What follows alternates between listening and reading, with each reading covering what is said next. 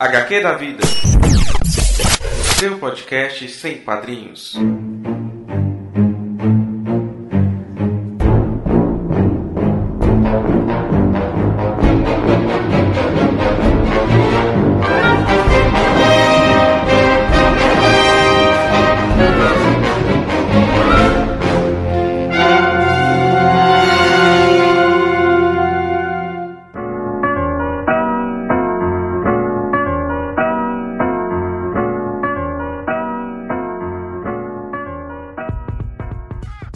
Ouvinte! Aqui é Dan Carreiro e estamos começando o nosso HQ Indica.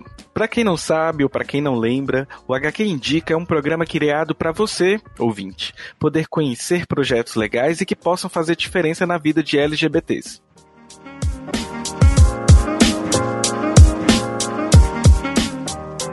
E hoje nós trouxemos a Bruna, Bruna Rangel, que faz parte do coletivo Não Me Calo, Bruna, é, pode se apresentar aí para o nosso ouvinte, o que faz e como que foi essa ideia de, desse começo, né, desse coletivo aí maravilhoso.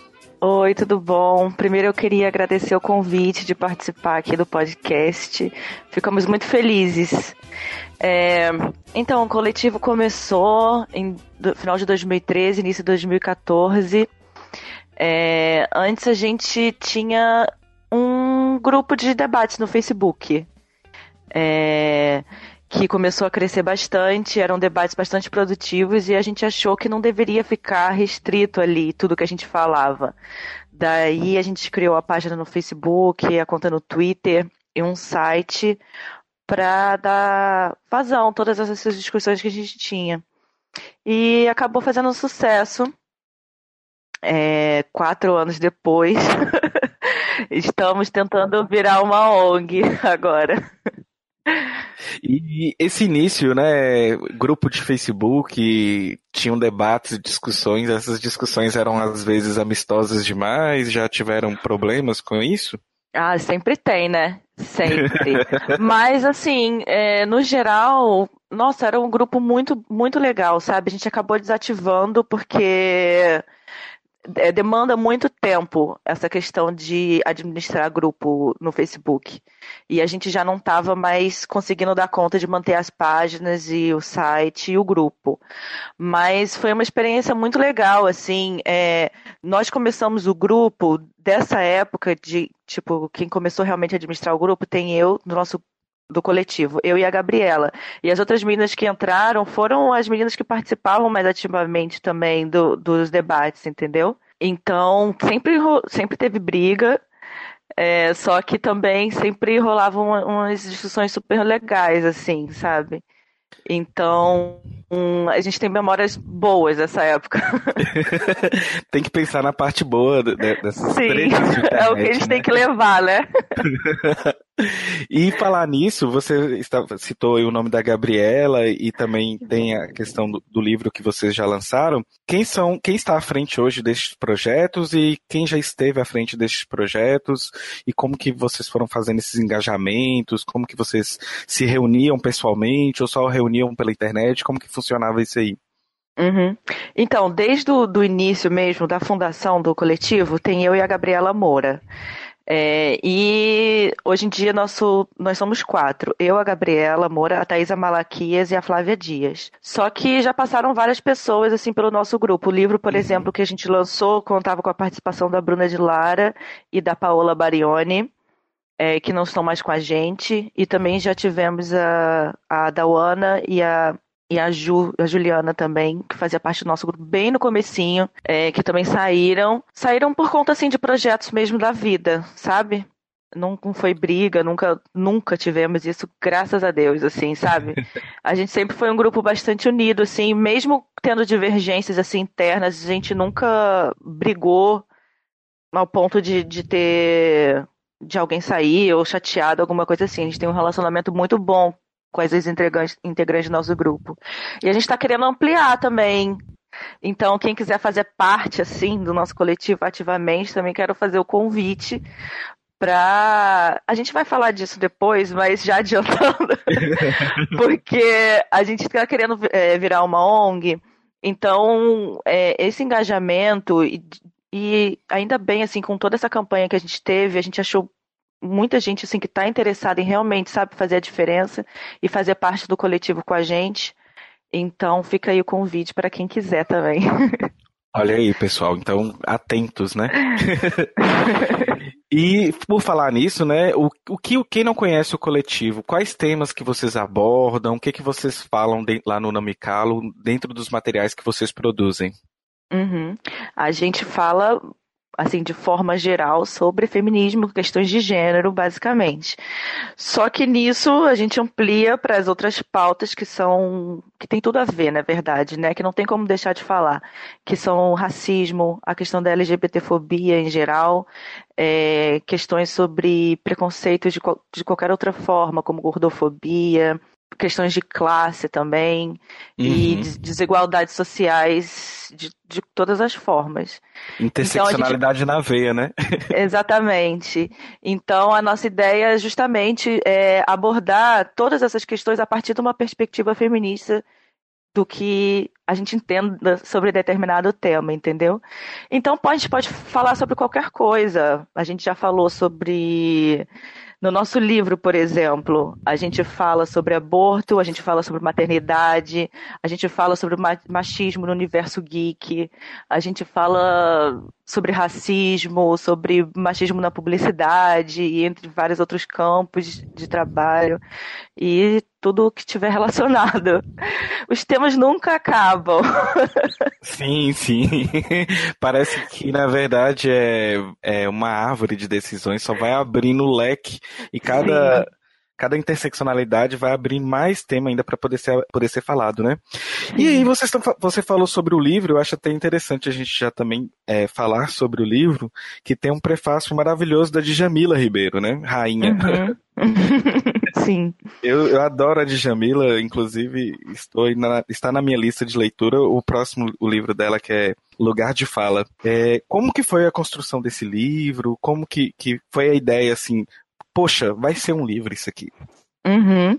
O livro ele surgiu depois da campanha do meu amigo secreto, que bombou nas redes sociais, né? Não sei se você Nossa, lembra. Lembro. Então foi algo assim completamente inesperado, que a gente não tinha planejado assim como uma campanha efetivamente, sabe? Foi bem, foi acontecendo naturalmente assim, a partir dos compartilhamentos e tal e do engajamento das pessoas.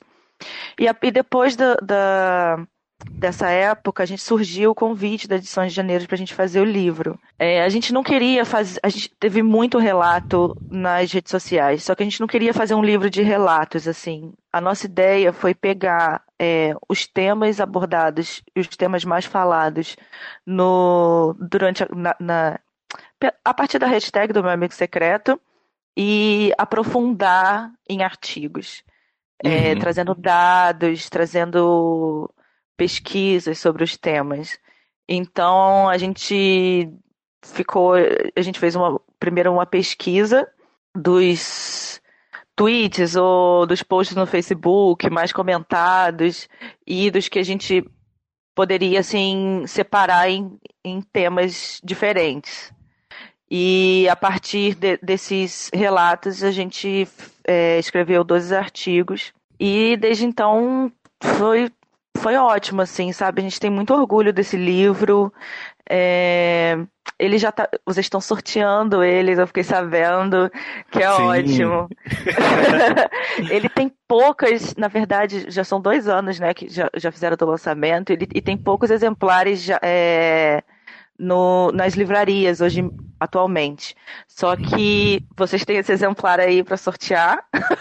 Sim. e a gente, e a gente também tá, tá, tá dando a versão em book do livro na nossa campanha também. Ah, eu vi lá na, na, nas recompensas no Catarse, né? Isso. E aí, falando sobre o Catarse, né? Antes da gente falar sobre o projeto em si que vocês estão propondo, é, qual a importância que você daria para ativismo na internet, assim, qual, qual, existem exemplos assim que pontuais, histórias, porque provavelmente até no inbox, né, deve aparecer cada coisa que a gente não vê aqui tão livre. Sim. Sim. Pode uma, uma, lá, uma pessoa precisando de uma voz para ser ouvida vida e isso, assim, uma hashtag ou alguma coisa que viralizou fez com que alguém se sentisse melhor e, acolhido ali, né? Uma, uma mulher feminista, ou um uhum. LGBT ou alguma coisa assim do tipo. Uhum. Olha, eu sou muito entusiasta do ativismo na internet, obviamente, porque é o que a gente mais faz. é, é, eu vira e mexe, a gente sempre fala sobre esse assunto, né? Porque muita gente lida com o ativismo na internet como algo supérfluo ou até mesmo assim desinteressante ou então ruim ou, ou tipo um ativismo meio de segunda linha, sabe? Uhum. que não é um ativismo de verdade, entendeu? É tipo, vocês estão brincando na internet, mas não é assim, sabe? A gente tem é, uma dificuldade muito grande de falar sobre questões de gênero, sobre machismo, sobre racismo, sobre LGBTfobia e todas essas outras questões nas escolas, por exemplo. Sim. Então, é, esse era um debate, às vezes, muito restrito nas universidades. A gente sabe como a universidade também é excludente. Então, esse primeiro contato que as pessoas possam ter com esses temas, hoje em dia se dá pela pulverização do conteúdo através das redes sociais e da internet, sabe? Então, é, a gente vê que as pessoas começam a saber o que é isso a partir do momento que a gente fala sobre isso na internet, sabe? Uhum. Porque a gente não. É, são temas que são negligenciados é, também muitas vezes no, em, nos grandes jornais, entendeu? Então, é uma oportunidade de alguém que nunca ouviu falar sobre feminismo, ou tem uma ideia errada do que é feminismo, ou tem uma ideia errada de qualquer outro tema que a gente aborde, de ter contato com o que a gente, na verdade, está falando. E outra coisa que a gente também reparou é que não fica só nesse conteúdo supérfluo, sabe? Que é um primeiro contato, mas as pessoas é, sentem necessidade também de se aprofundar nos temas. Então, a gente parte do, uh, do, da ideia de que é um conteúdo diferenciado, por exemplo. Não tem como a gente abordar, por exemplo, estupro em um tweet. Uhum. Entendeu? Todas as nuances que a gente tem para falar sobre isso. Mas às vezes, quando a gente resume algo interessante num tweet, isso pode dar ligar assim, a cabeça da pessoa para algo que ela nunca tinha pensado antes, sabe? E a partir daí ela vai e, e, começa a se informar mais sobre o tema. E ela visita nosso site também, que pode ter um texto maior. A pessoa não. O que eu quero dizer é que a pessoa, por exemplo, não vai ler um texto acadêmico no Facebook, quando ela estiver no Facebook, entendeu? Mas ela pode ler um, um, um post, ela pode ver um vídeo, ela pode é, ver um conteúdo mais simples até. E a partir daí ela procura saber mais sobre determinado assunto. E o feedback que a gente tem é exatamente desse, sabe? De gente, por exemplo, é, principalmente que a gente já teve com relação a relacionamento abusivo. De gente que nunca tinha reparado para pensar que estava num relacionamento abusivo e percebeu isso seguindo a gente nas redes sociais, entendeu? Lendo sobre isso no nosso site. Você dando esse exemplo de relacionamento abusivo, eu dou aula também no ensino médio, né? Hoje eu consigo ver que as garotas elas não esperam cinco minutos para falar isso é, isso é abusivo, isso é abusivo, acorda. Então e essa voz deve ter nascido da internet, provavelmente, ainda mais pensando nessa geração que é toda digital, né? Exatamente, exatamente. E é uma geração toda digital, é uma geração assim que tá, tá tirando de letra tudo, todo esse conteúdo que a gente tá falando, assim, cara, porque eu fico imaginando, assim, na época que eu tinha meus 13 anos, é, não, não era assim, sabe? As meninas hoje em dia estão muito assim pra frente, entendeu? Do, no tipo de, das coisas que leem e tal. Nossa, eu adoro, é porque a gente também vai pra escola, a gente faz da palestra, universidade, nas escolas, e todo contato que a gente tem com, com, esse, com o pessoal mais jovem, assim, é muito legal.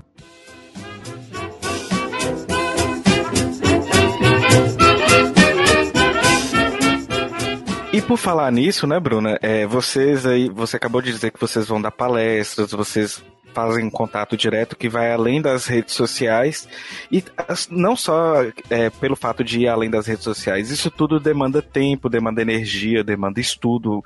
Acredito que todas vocês devem ter estudado pra cacete ao longo destes anos e, a, e o que começou como debate virou estudo e virou a, a voz de vocês e o background que vocês têm de teóricos e de, também de histórias da vida real, né? Deve uhum. ser fantástico esse background seus. E isso demanda tempo. E para demandar tempo e organizar, a gente precisa de uma coisa chamada dinheiros, porque, infelizmente, a sociedade se organiza assim. E aí vocês estão com um projeto que eu acho muito fantástico, que é transformar a, o coletivo Não Me Calo em uma ONG. Como que vocês estão pretendendo fazer isso? É, eu vi lá que vocês estão na é, para meta 1, né? Vocês estão a 56% já dessa meta 1. Uhum. E quais são os objetivos que vocês pretendem a partir de, de do que é ser uma ONG Não Me Calo agora? É, se transformar o Nome Calo numa ONG é um sonho antigo nosso. Como você bem falou, o tempo é curto e a gente nunca ganhou dinheiro com, com o Nome Calo. É, então a gente sempre acabou priorizando no, nossa fonte de renda principal, né? É, mas agora tomei tomamos assim como objetivo realmente fazer isso acontecer. Então elaboramos a campanha no Catarse para conseguir levantar um dinheiro assim para começar, sabe? Porque a gente precisa principalmente de é, arcar com os gastos da burocracia, de fundar uma ONG com contador, advogado, e também de fazer um site novo, essa, porque o nosso site não dá conta mais do, do conteúdo que a gente quer colocar. Uhum. Na verdade, foi a, eu mesmo que fiz o site, não foi nem, nem, a gente não teve, nunca nem pagou ninguém assim para fazer nada, sabe? Porque todo o conteúdo que a gente fez sempre foi colaborativo. Então a gente quer pagar alguém para realmente alguma programa, uma programadora para elaborar um site que atenda nossas necessidades. E essa é a nossa primeira meta. E a campanha, a gente quer com ela continuar o trabalho que a gente faz que é discutir questões de gênero nas redes e nas universidades e escolas, mas a gente também quer ampliar nosso projeto, porque a gente sente a necessidade de crescer. E a gente quer fazer conteúdo para o YouTube, séries, a gente quer entrar de cabeça na, na, em projetos audiovisuais. E a gente, uma das metas também é a gente fazer um evento no final do ano, um fórum grande, é, que está parecendo que longe assim da nossa meta, porque porque a gente ainda está tentando alcançar a primeira, mas a gente passando da, da, primeira meta, nossa, a gente vai correr atrás de alcançar todas as outras, sabe, independente do valor que a gente arrecadar ou não. Até mesmo porque um fórum, né, deve sair muito caro ter que chamar Sim. palestrante, organizar local, toda a estrutura e logística para poder executar um fórum é do caramba, né? Sim, sim, sim. É. E no caso, quem quiser ajudar, como que a gente acessa esse projeto, olha as metas, inclusive tem recompensas, né, para quem os níveis de doação e como que funciona isso? Isso.